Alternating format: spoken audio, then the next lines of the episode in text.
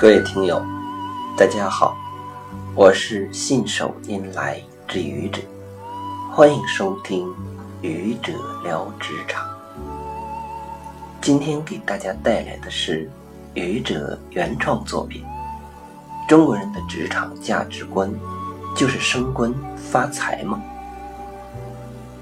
有人说，中国人的职场价值观就是升官发财。也许这种说法是对的，不是吗？从古到今，哪一个中国人不是想着学会文武艺，货卖帝王家呢？而他们学会文武艺，货卖帝王家，说的直白一些，不也就是为了升官发财、光宗耀祖、衣锦还乡吗？也许。这种说法是不对的，不是吗？从古到今，无数的中国人抛头颅、洒热血，为了理想，为了信念，甘愿全身心的付出，甚至牺牲自己。也许从百分比上来说，这样的中国人不会占的比例很大，但只要他占一个比例。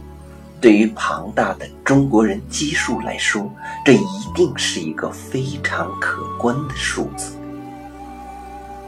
具有五千年优秀文化历史传统的中国，一直有着官本位的传统，但这不能说明中国人的价值观就是升官，因为升官只是一个结果。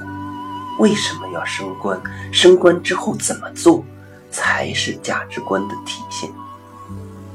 当官不为民做主，不如回家卖红薯，难道不是一种好的价值观吗？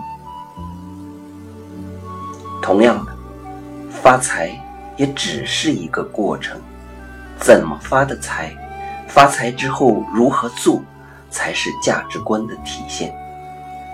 君子爱财。